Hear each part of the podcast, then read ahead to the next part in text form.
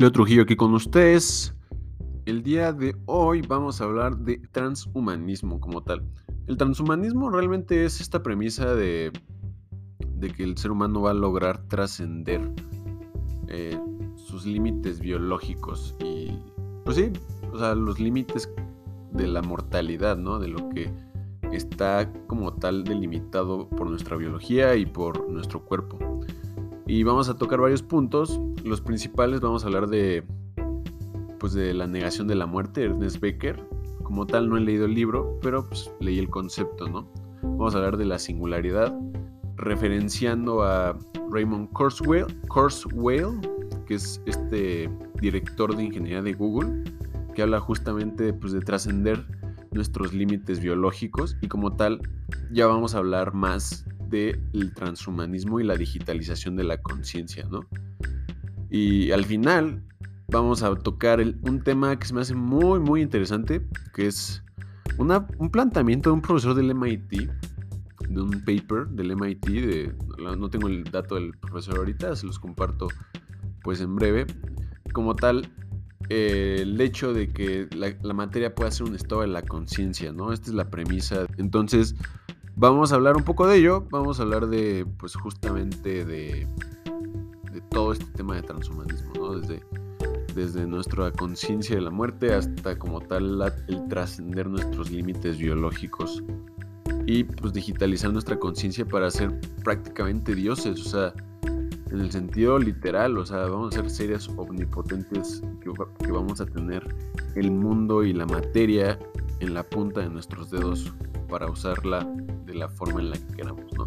También hay varios tipos de civilización que no lo voy a tocar aquí, pero eso es un son conceptos de Michio Okaku, Michio Okaku, perdón, que habla justamente de los tipos de civilización y cómo pueden mejor, o sea, cada tipo de civilización, según él, ocupa la energía que ya está en el universo, ¿no? El último tipo, si no mal recuerdo, es el 4, es el que ocupa la energía de un sistema solar para su beneficio. O sea, imagínense ser capaces de utilizar, generar una utilidad práctica de la energía de un sistema, este, de una galaxia, ¿no? Es una cosa atascadísima, o sea, es algo inmesurable para nuestra comprensión y de hecho justamente vamos a hablar también de pues cómo nuestra mente lineal no puede percibir el crecimiento exponencial que tiene la tecnología, ¿no? Y bueno, el punto de esto es que eh, Va a ser un tema sumamente interesante, no se lo pierdan y empecemos.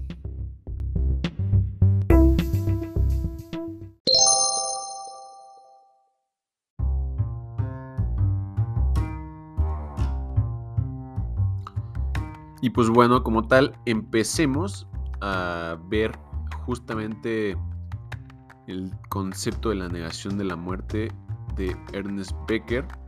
Como tal, es una premisa acerca de pues un elaborado mecanismo de defensa simbólica que tenemos internamente contra el, contra el conocimiento de nuestra mortalidad básicamente. O sea, que es nuestra respuesta emocional pues al conocimiento de nuestra mortalidad, de nuestra finitud, de nuestra pues falta de sí, de nuestra impermanencia en este plano, ¿no? Como si lo queremos ver así. Como tal, Becker sostiene que una dualidad básica en la vida humana existe entre el mundo físico de los objetos y el mundo simbólico de significado humano. Así, como el hombre tiene una naturaleza dual que consiste de un cuerpo físico y un yo simbólico o mental, si lo queremos ver así, es capaz de trascender el dilema de la mortalidad a través de una figura simbólica que él adjudica del heroísmo, ¿no? de, de ser un héroe.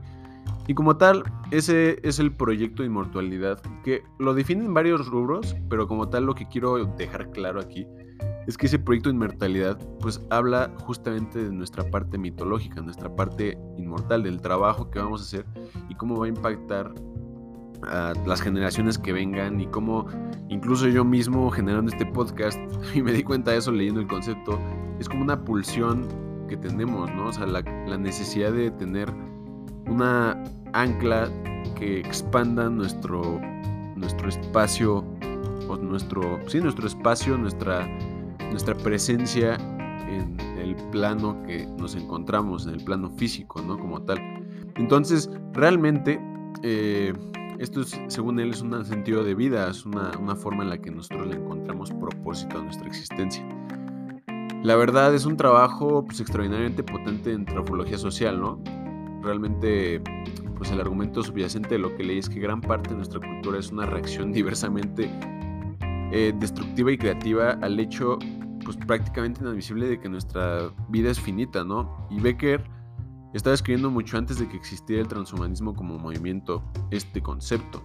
Su libro realmente es útil para posicionarlo como un sistema neurótico de nuestra incapacidad para aceptar nuestra propia inmortalidad, a, resumidas cuentas, siquiera en cuanto a lo que leí. Y es también, pues, ampliamente.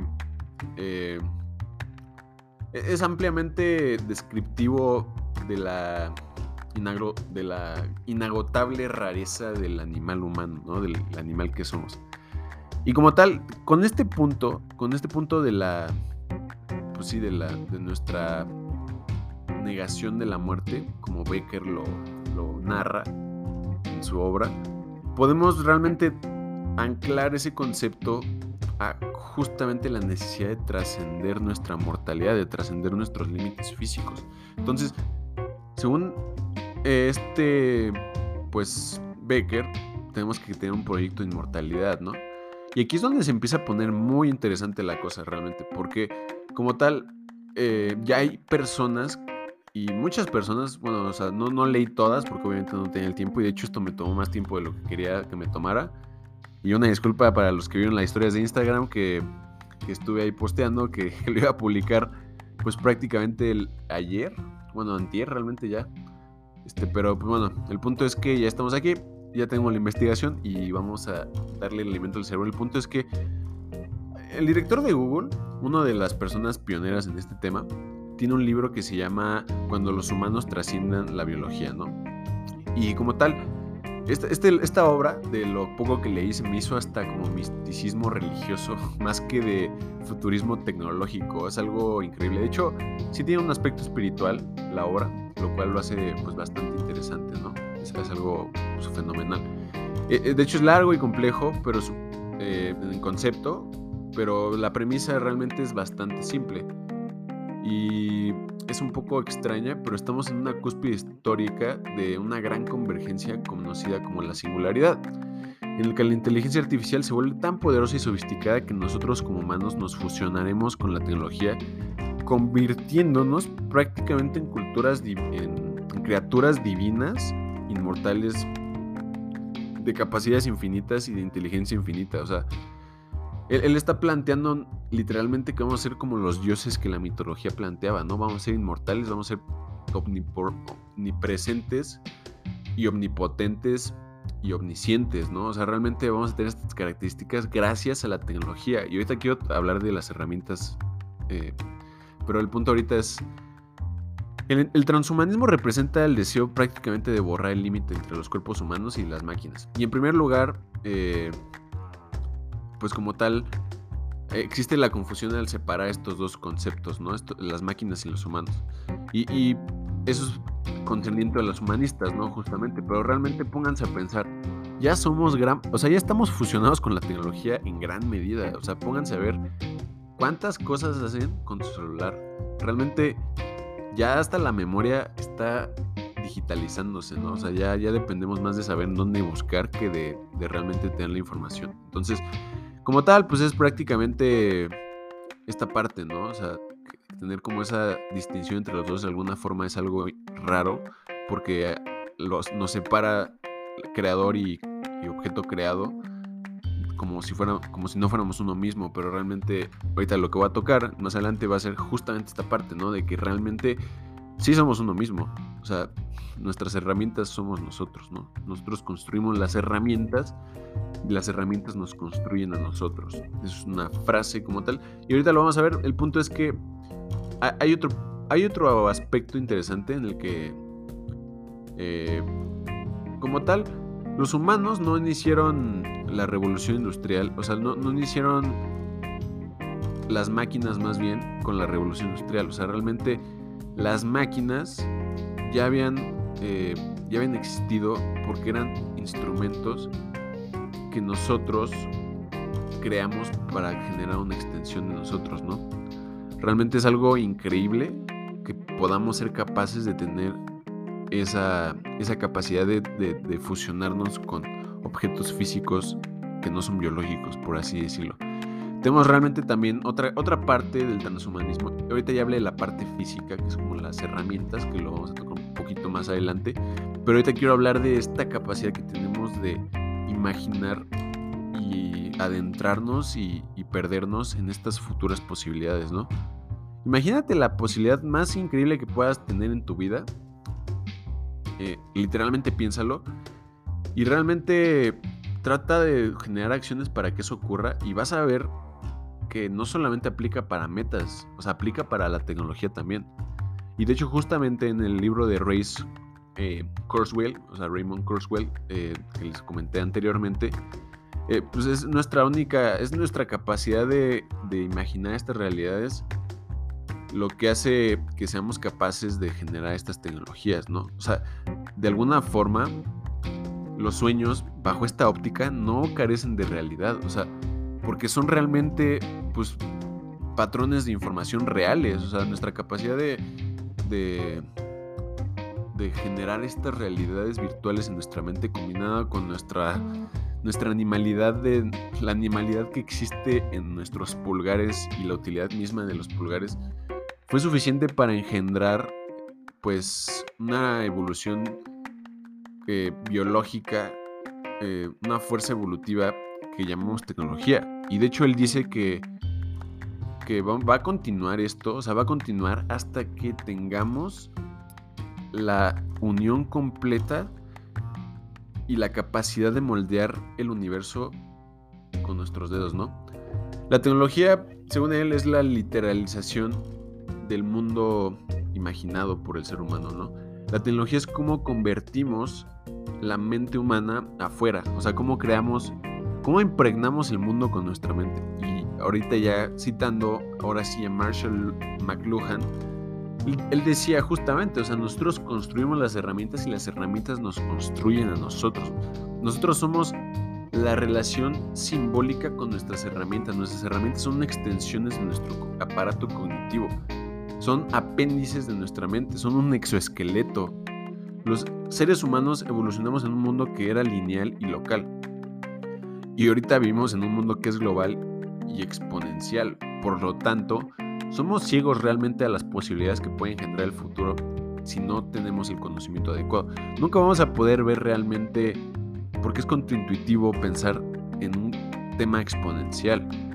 Nuestro cerebro no evolucionó para ver la, la vida de una forma exponencial. Nosotros vemos cambios lineales, porque nosotros evolucionamos y crecimos y, nos adaptamos a un mundo lineal. Y, la evolución es una fuerza maravillosa de la naturaleza, pero es muy lenta. O sea, y, justamente eh, si lo comparamos, si comparamos la evolución con la, la evolución biológica contra la evolución tecnológica, pues ya estamos detrás, ¿no? Realmente por eso las pelis de Matrix, las pelis de, Terminator, las pelis, todas las pelis que hablan de inteligencia artificial me gustan mucho porque realmente creo que reflejan eh, en dónde vamos a estar, ¿no? En dónde vamos a estar, vamos a dejar de ser seres completamente sintientes y vamos a convertirnos en una conciencia que está en la nube, los seres inmortales y omniscientes y omnipotentes. Entonces, es bastante interesante. Obviamente la individualidad pues pierde un poco de sentido en este, en este aspecto, pero bueno, el tiempo ya dirá, ¿no? Y bueno, aún así, cuando las ideas eh, no están hechas de ácido nucleico, han logrado muchos más cambios evolutivos que los mismos genes, ¿no? O sea, dejando a los genes mismos detrás. Y como tal, hay una línea que me gusta mucho de Shakespeare que dice que somos, sabemos lo que somos, pero no sabemos lo que pudiéramos ser. Y en el mundo de tecnologías abrumadoras, de tecnologías que, son sublimes, que inspiran, que expiran a, nuestras mentes a extender su dominio en la realidad y, extender el perímetro de nuestra humanidad, el perímetro de nuestro ser. Estos exoesqueletos, estas, estas fuerzas tecnológicas, ya sabes, o las, las alas de los aviones, las señales eh, transmitiéndose entre smartphones, mandando realmente pensamientos electrificados a, la velocidad de la luz para que puedan ser decodificados por un humano que está a kilómetros de distancia o miles de kilómetros de distancia o incluso a un océano de distancia, ¿no? o incluso un planeta de distancia. Realmente hemos redefinido lo que es ser humano ya, o sea, ya hemos trascendido muchas cosas de la limitación humana, o sea, hoy en día una persona, y no lo voy a decir así de una forma no despectiva, pero una persona en África que tiene un smartphone de hace tres generaciones, tiene en su mano más potencia tecnológica que un ministro de defensa de Estados Unidos hace 40 años. Y, y, es mucho más barato. O sea, eso es lo que hablo con que nuestra mente no, no, no piensa en términos exponenciales. Hace, cuando estaba el ministro de Defensa, obviamente no pensaba que había, iba a haber alguna tecnología en su momento que fuera, que en primera, que fuera más potente que la que tenía él en ese momento, y en segunda, que un niño, y lo voy a decir así, o sea, un niño en África que no tiene, pues, lamentablemente muchos recursos, tiene una computadora que es miles de veces más potente en, sus, en la punta de sus dedos, ¿no? O sea, era algo incomprensible. Y realmente esto ha dejado detrás, pues de alguna forma, a la, a la, a la, selección natural, ¿no? Nosotros ya somos agentes de nuestra evolución. Nosotros hemos hecho ingeniería en reversa del software de la biología para pues, redefinirlo y mejorarlo. Vamos a redefinir pues qué significa ser Homo sapiens en los próximos, en las próximas décadas, incluso en los próximos años. Ahorita ya hay un autor que se llama Juan Enríquez que usa el término Homo evolutis, o sea que el mismo ser se evoluciona a sí mismo, que se transforma a sí mismo, sí, o sea como Ray Kurzweil. No nos, dice que no nos quedamos en, cavernas, o sea, no, no, nos quedamos en un planeta, vamos a ser eh, algo que trascienda la biología, ya sabes, como eh, como Marvel Minsky decía, o sea, los robots podrán heredar a la Tierra, y la respuesta es que sí, o sea, realmente, eh, bueno, van a hacerlo y van a ser nuestros hijos, o sea, ya sabes esta idea de por qué usamos el término transhumanismo, pues cuando ser humano significa que, cuando ser humano significa realmente ser transhumano, ya somos seres que se trascienden a sí mismos y nunca vamos a parar. Y nunca, y siempre lo hemos hecho. O sea, realmente es algo que va a seguir ocurriendo en la humanidad. O sea, realmente va, a seguir habiendo como tal eh, cambio exponencial, disrupción. Eh, realmente tenemos esta proclividad de pensar en términos miedosos, en términos eh, tenebrosos, si lo queremos ver así, ¿no? Los medios de comunicación nos alimentan haciéndonos creer con, este, con esta retroalimentación negativa constante en la que, pues, como tal, la tecnología es una fuerza que incluso puede ser destructiva, ¿no? En, llevada al, punto de creación absoluta y omnisciencia, omnipotencia. Y, y realmente puede que sea verdad, o sea, porque las tecnologías, pues últimamente son herramientas, ¿no? El dinero es una tecnología que nosotros creamos para generar un orden. El lenguaje es otra tecnología que nosotros generamos para poder comunicarnos. Y así el ser humano logra ir controlando su entorno de una forma más efectiva. Que esto tiene efectos secundarios, claro que sí. Que esto afecta al mundo natural, por supuesto. Pero esto no quita el hecho de que sea magnífico, no quita el hecho de que sea... Que, querer vivir... Eh, Igual y no inmortal, o sea, no ser inmortal, realmente no es la inmortalidad como tal, pero sí vivir para ver esos cambios, a vivir qué hermosa época en la que vivimos, en la que podemos ver cómo se va a ir desarrollando el metaverso, cómo se va a ir desarrollando eh, nuestra, la digitalización de nuestra conciencia, ¿no? Realmente es algo, pues que va a ser algo eh, increíble, ¿no? Como tal, el progreso que hemos hecho ha sido algo increíble realmente. O sea, nunca va a dejar de tener mi atención lo que logramos como especie de nivel disrupción tecnológica. O sea, es algo... No tiene precedentes. O sea, los seres humanos somos una maravilla. A veces no parece. A veces nos perdemos en nuestra humanidad. Se nos olvida que...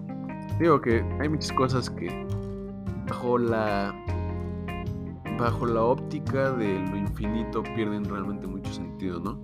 Y no lo vemos porque obviamente estamos diseñados, tenemos que tener ego, tenemos que tener eh, una estructura de persona, de, de ser, para poder navegar la realidad, para poder sobrevivir. Y eso es muy importante porque seguimos siendo biológicos, seguimos siendo mortales. Pero el hecho de que existan esas posibilidades me, me da esperanza, ¿no? Realmente puede que cambie todo, puede que todo se vaya al nuevo, pero esperemos que no sea así. y bueno, como tal, eh, realmente, como tal, la biología y la ciencia se han convertido en tecnologías de la información, ¿no? O sea, de hecho, pues justamente la biotecnología, pues es justamente esta, esta parte interesante en la que la, la tecnología ha logrado decodificar a la biología a nivel informativo, ¿no? Y esta parte de la biología sintética o biotecnología significa que hemos logrado dominar los procesos de información de la biología. Porque significa que ya tenemos el lenguaje, significa que ya entendemos el código. Y últimamente, pues es alfabético. De, pues de hecho son alfabéticos, ¿no? O sea, como la estructura del ADN, pues es alfabética. O sea, tiene un código, ¿no? Tiene una secuencia, tiene un patrón de información. Literalmente nuestros genes son pequeños programas. Y estamos constantemente adquiriendo la capacidad de, dominar y programar y reprogramar el lenguaje de la biología, ¿no? La secuencia de genes es un ejemplo, o sea, la, velocidad a la que podemos secuenciar los genes ha estado avanzando tres veces más rápido que la ley de Moore. Tres veces más rápido que la, ley de, que la ley de Moore. Es una... O sea, es algo que en un futuro vamos a tener dominio de nuestra biología de una forma inmesurable e incomprensible para nuestra perspectiva, ¿no? Es justamente, pues, de hecho, la singularidad, ¿no? No vamos a poder... La singularidad es justamente que no es, es un punto en el que no podemos ver el futuro ya porque es incomprensible, así de simple, o sea, es algo que va a ocurrir como tal. Quiero que visiones tu futuro, quiero que pienses en tus creencias limitantes, en tu capacidad de, poder eh, pensar escenarios como tal, plantear realidades y modificar la, misma, ¿no? Independientemente de dónde te encuentres. Siempre tenemos un grado de injerencia, un grado de control. De hecho, justamente de estoicismo, ¿no? Creo que el estoicismo era, lo voy a decir así, una tecnología primitiva para justamente lidiar con nuestra humanidad limitada ante las fuerzas naturales, ¿no? Entonces, y es una herramienta muy útil últimamente, pero o sea, vamos a hablar de justamente la evolución de la mente, pero bueno, el punto es que Kevin Kelly escribió en la Wired Magazine de un mundo que ha sido que hubiera sido pues empobrecido si no se hubiera creado la tecnología de la pintura, ¿no? De, del óleo, por así decirlo, de, de, esta parte creativa. Para cuando Van Gogh hubiera existido, o sea, todo lo que se hubiera perdido. Igual forma, lo que hubiera ocurrido si Beethoven no hubiera tenido los instrumentos para poder tocar el piano. Y esto plantea una posibilidad de qué tecnologías nuevas van a existir y qué genios nuevos van a poder surgir cuando estas tecnologías aparezcan. O sea, cuando, o sea, vamos a poder darnos cuenta de que un Van Gogh hoy en día puede ser un influencer, ¿no? O sea, realmente es la misma dinámica de información y de creación. Realmente hay genios que están surgiendo porque las herramientas se los están permitiendo. Y eso es una maravilla porque mientras más crezcamos, más arte también vamos a poder generar. O sea, vamos a poder generar poesía con los genomas de nuestro ADN. Y, qué tipo de nivel podemos engendrar? Eh, el tiempo dirá, realmente es una, una, una, pregunta a los biotecnólogos, ¿no? Que tengo ahí varios amigos, saludos. Y como tal, el punto es que a través de, incluso la biotecnología es la selección natural, ¿no? O sea, realmente elegimos a alguien para tener hijos, con quien tener hijos, porque tiene cierta biología eh, que machea con nuestra biología y cosas así, ¿no? Nuestro, nuestro cuerpo tiene estos mecanismos que ya existen y son de alguna forma una, una forma de procesar la información de la realidad y es increíble realmente. O sea, como tal, Craig Venter, que es el, la primera persona que creó el la primera forma eh, artificial, el primer órgano artificial, eh, le preguntaron en una entrevista pues, que si le preocupaba que estaba jugando a ser Dios. Y realmente él respondió de una manera muy brillante, debo añadir, y dijo, ¿quién está jugando? O sea, y como tal, imagínate al Larry Page de Google, el fundador de Google que realmente fundó Calico. Bueno, no recientemente, ya lleva un dato, depende de cómo lo veas, qué time frame. Pero el punto es que Calico, pues es eh, por definición California Life Extension Company y es una tecnología de software para la biología. O sea, ¿lo entienden? O sea, realmente esto ya está ocurriendo, vamos a llegar a trascender nuestros límites biológicos, no vamos a terminar cáncer, Alzheimer y N enfermedades gracias a otra fuerza que también quiero hablar, que es la nanotecnología. La nanotecnología nos va a permitir generar patrones de átomos de la misma forma que ya hay un 1 y un 0 en la tecnología digital. O sea, en vez de mover un 1 y un 0 en la tecnología eh, en la tecnología computacional, vamos a estar moviendo átomos en el mundo físico para poder generar un medio programable físico. La nanotecnología ya existe en el mundo natural realmente. Cuando plantas una semilla y la semilla se convierte en un árbol, la, semilla es una forma de información, ¿eh? o sea, es, una, es un pequeño archivo de información. Y ese programa de información eh, se, escribe sobre su propio hardware, o sea, es como una máquina de autoimpresión.